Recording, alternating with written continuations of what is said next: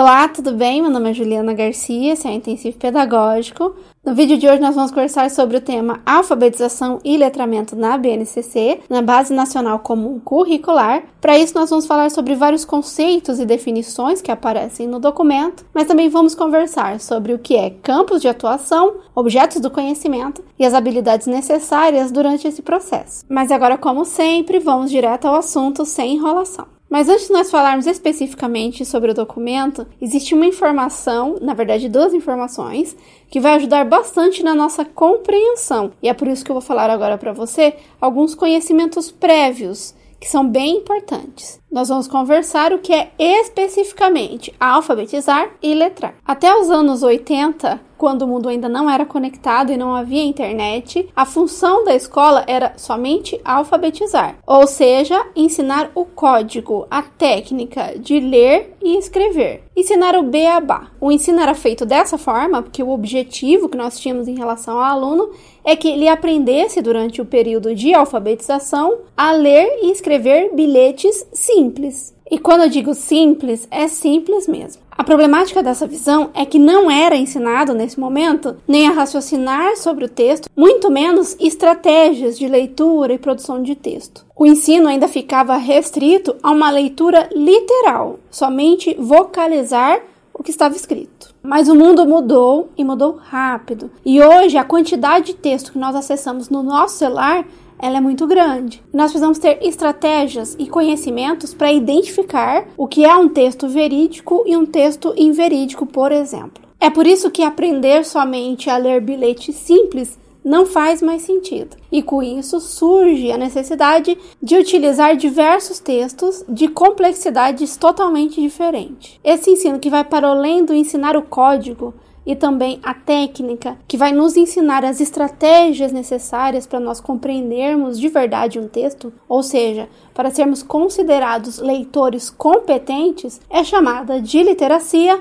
ou letramento. Os dois termos têm o mesmo significado. E é por isso que muitos autores vão falar da importância do alfabetizar letrando. Fazer as duas coisas ao mesmo tempo e com a mesma importância. Nenhum é mais importante que o outro. Os dois são muito necessários. Sobre sermos leitores competentes, existe uma citação muito importante que vai resumir o que a gente conversou até agora. Leitores competentes podem raciocinar além do significado literal ou inferencial do texto. Eles podem refletir sobre o conteúdo e a forma do texto e avaliar criticamente, sem ser enganado por ninguém ninguém a qualidade e a validade das informações. Outra informação inicial que também vai nos ajudar bastante é compreender a faixa etária dessas crianças, em que momento os documentos, a BNCC no caso, vai falar que a criança deve ser alfabetizada. E aqui também vão aparecer dois momentos. No primeiro momento, vai acontecer uma aprendizagem que é espontânea, naturalmente, que ocorre na educação infantil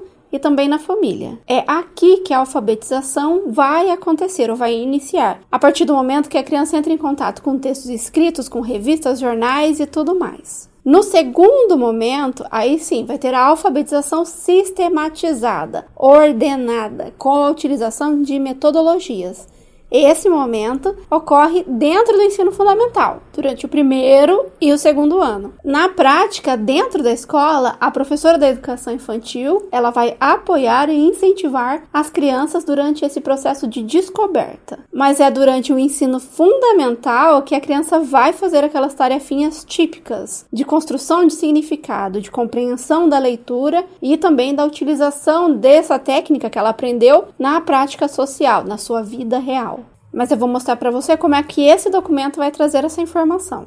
Nos dois primeiros anos do ensino fundamental, a ação pedagógica deve ter como foco a alfabetização, a fim de garantir amplas oportunidades para que os alunos se apropriem do sistema de escrita alfabética de modo articulado, não é desconectado, ao desenvolvimento de outras habilidades de leitura e de escrita e ao seu desenvolvimento em práticas diversificadas de letramento. Veja que a ideia de práticas sociais, de compreender muitos textos e de conseguir colocar essa aprendizagem na minha vida prática, na vida em sociedade, ela já aparece aqui, mas a gente já volta a esse assunto. O texto também vai falar que é nesse período do ensino fundamental que as experiências com a língua oral e escrita, que foram iniciadas pela família e pela educação infantil, serão aprofundadas. Tá, mas e como que a gente faz esse aprofundamento dessas experiências? O que a gente deve trabalhar com a criança durante esse período, primeiro e segundo ano do ensino fundamental. O texto vai falar em quatro eixos, ou seja, existem quatro ângulos dentro da aprendizagem para que ela seja ampla,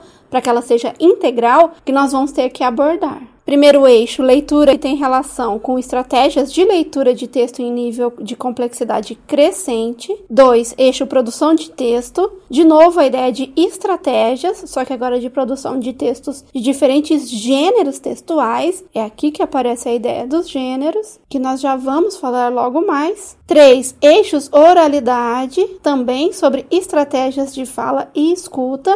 Lembrando que essas estratégias de fala e escuta, ela tem relação com ensinar a criança a se comunicar adequadamente, a ter uma oratória e, em muitos casos, fazer, por exemplo, projetos de comunicação não violenta. Também vai ser incluído aqui nesse contexto. E por fim, vai falar em eixo análise linguística semiótica. Veja que os quatro itens estão preocupados sempre com a formação do aluno, mas também com a utilização de estratégias. E se eu quero formar um leitor competente, eu preciso oferecer atividades que vão desenvolver todas essas habilidades, não só uma e nem só outra. Dito isso, vamos verificar agora o que, que a BNCC vai falar sobre alfabetização e letramento sobre a sua ótica. Antes de nós entrarmos nesse assunto, eu preciso te informar que a BNCC vai ter uma quebra de lógica dentro do documento quando vai falar sobre alfabetização e letramento. Quando nós formos fazer a leitura sobre língua portuguesa do primeiro ao quinto ano, a visão que vai aparecer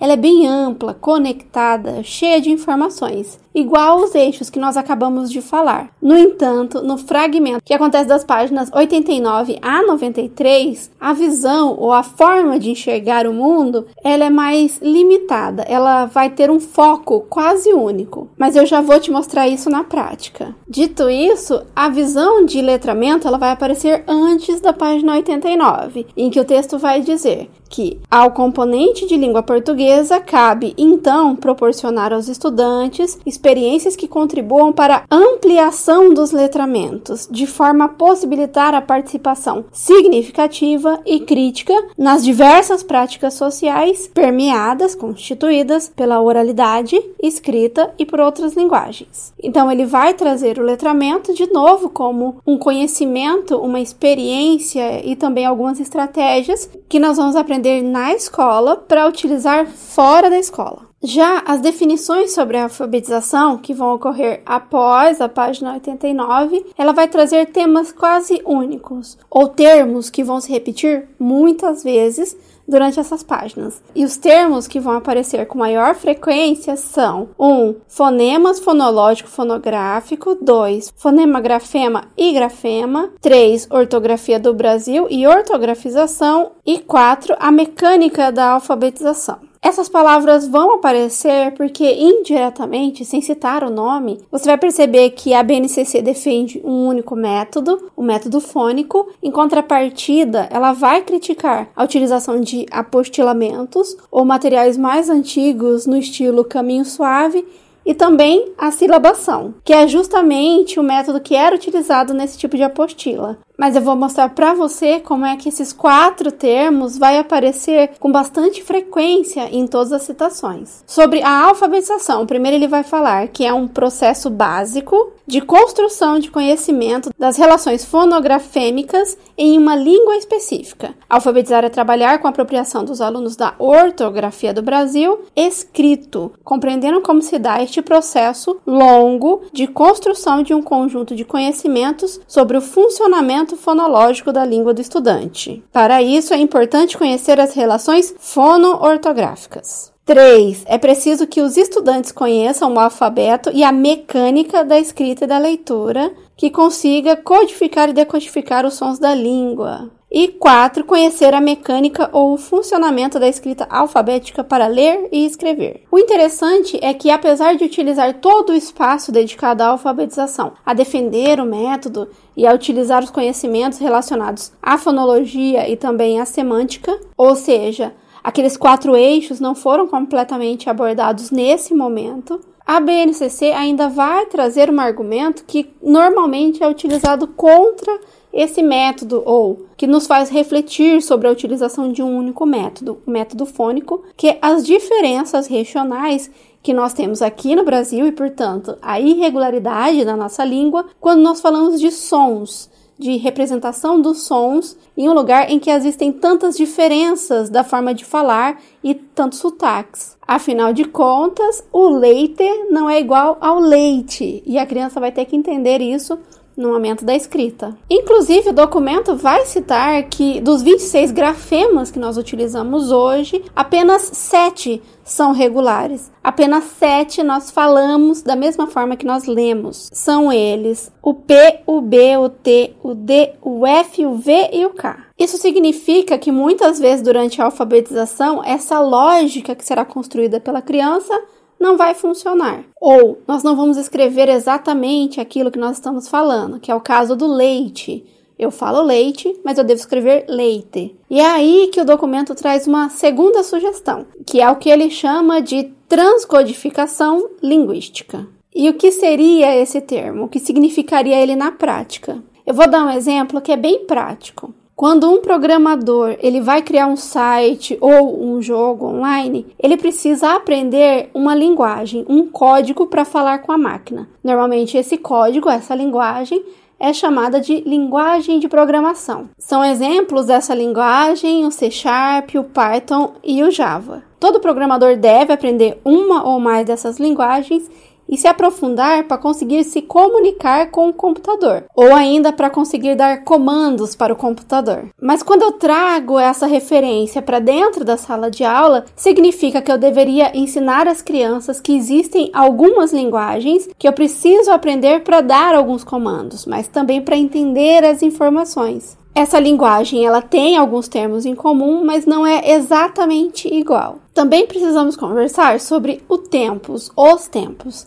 tanto em relação à alfabetização quanto à ortografização, que é um termo que vai aparecer bastante em todo o documento. Como mencionei anteriormente, a alfabetização, segundo a lei, vai ocorrer nos dois primeiros anos, primeiro e segundo ano do ensino fundamental. No entanto, quando ele fala em ortografização, em ensinar a ortografia, a coisa muda um pouco. Ele vai citar a complexidade de ensinar a gramática escolar e que isso pode tomar mais do que os anos iniciais do ensino fundamental. Em outro trecho do texto, ele vai falar sobre a dificuldade em se trabalhar com irregularidades da língua portuguesa e como isso vai fazer com que a gente tenha que memorizar alguns termos para incluir ele em nossa vida. E que essa memorização ou estudo dessas palavras irregulares, ela poderá durar a vida inteira. Sobre essa ortografização, ensinar ensinar a gramática escolar, ele vai trazer para a gente também como é que a gente vai trabalhar isso, ou quais aspectos nós devemos ter em mente na hora de atuar dentro da sala de aula. Então, nós devemos trabalhar a as relações entre a variedade de língua oral falada e a língua escrita, perspectiva sociolinguística, b os tipos de relação fono-ortográficas do português do Brasil e c a estrutura das sílabas do português do Brasil, perspectiva fonológica. Outro termo que vai aparecer bastante nesse momento é decodificar, ensinar o código, ensinar a técnica. E aqui, de novo, ele traz um monte de informações que eu vou ler bem rapidamente para você ter em mente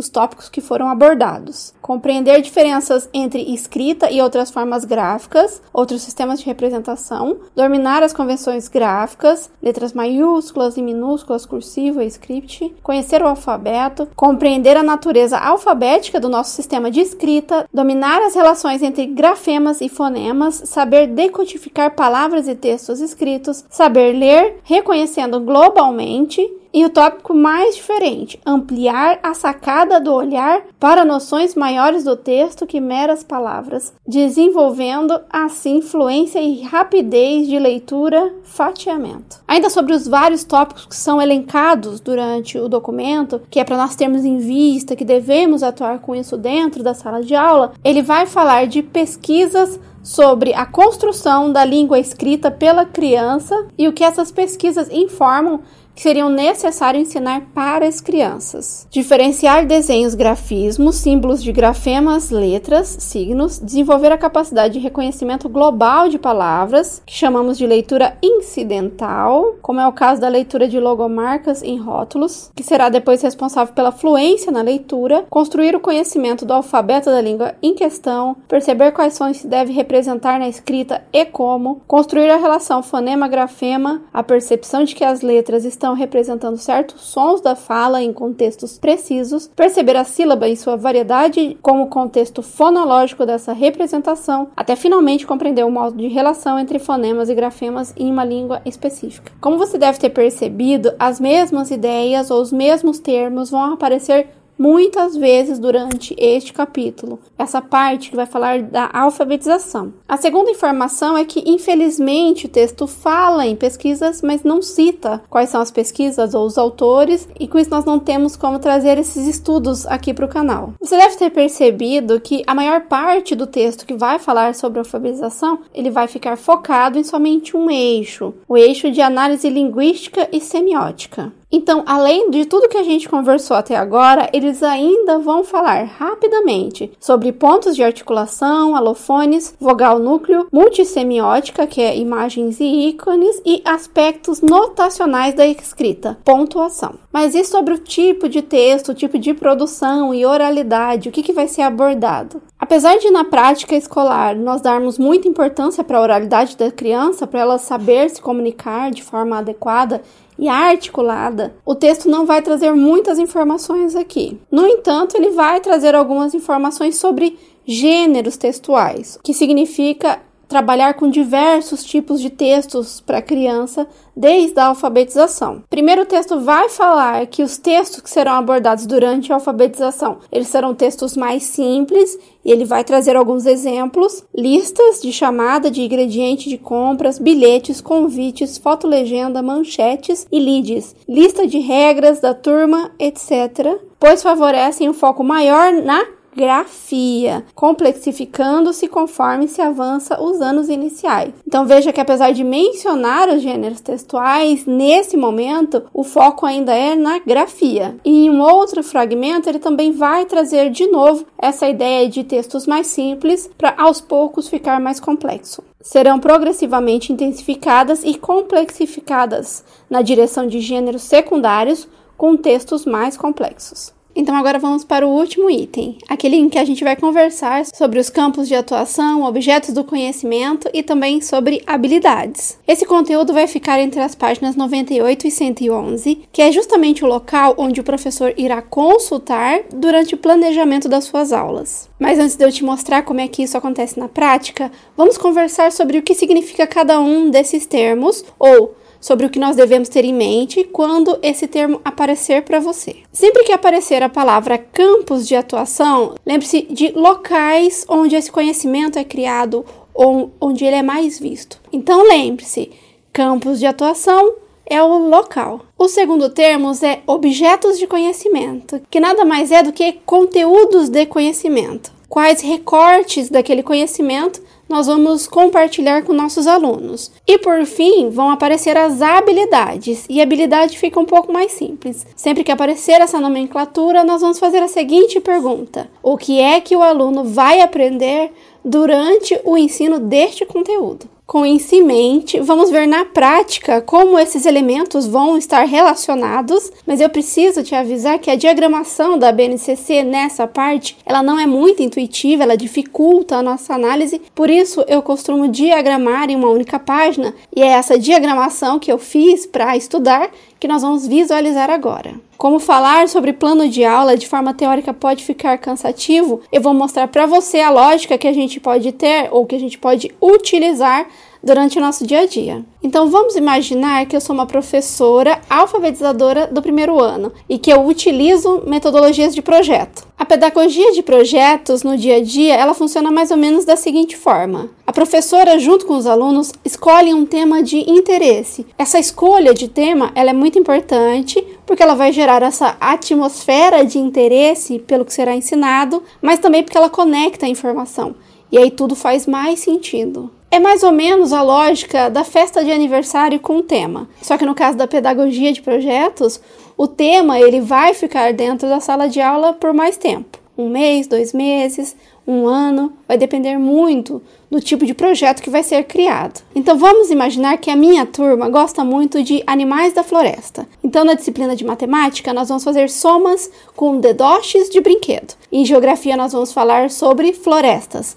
Em ciências, alimentação dos animais. E então, em português, justamente em alfabetização, nós vamos pensar em algo maior, mais complexo, com mais informações. E eu pensei em quatro atividades que eu vou fazer conectado, um em cada momento. Então, no primeiro momento, eu vou contar fábulas e lendas de animais, demonstrando já a sonoridade dessas palavras e também apresentando algumas letras. Nesse momento, nós também falaremos sobre diferenças e semelhanças dos nomes dos animais. Criaremos uma lista com o nome dos animais conhecidos ou animais preferidos da turma e também levarei algumas fotos de animais para eles escreverem legendas. É isso mais ou menos que eu tenho em mente. E aí, com essas informações, eu vou lá para a BNCC. Primeiro eu classifiquei aqui quais são os gêneros textuais que aparecem na BNCC. Exatamente, literalmente o que foi citado pelo documento. Como eu mencionei anteriormente, uma das atividades que eu quero fazer é criar listas de animais. Com essa informação, eu tenho alguns passos que eu devo realizar. O primeiro passo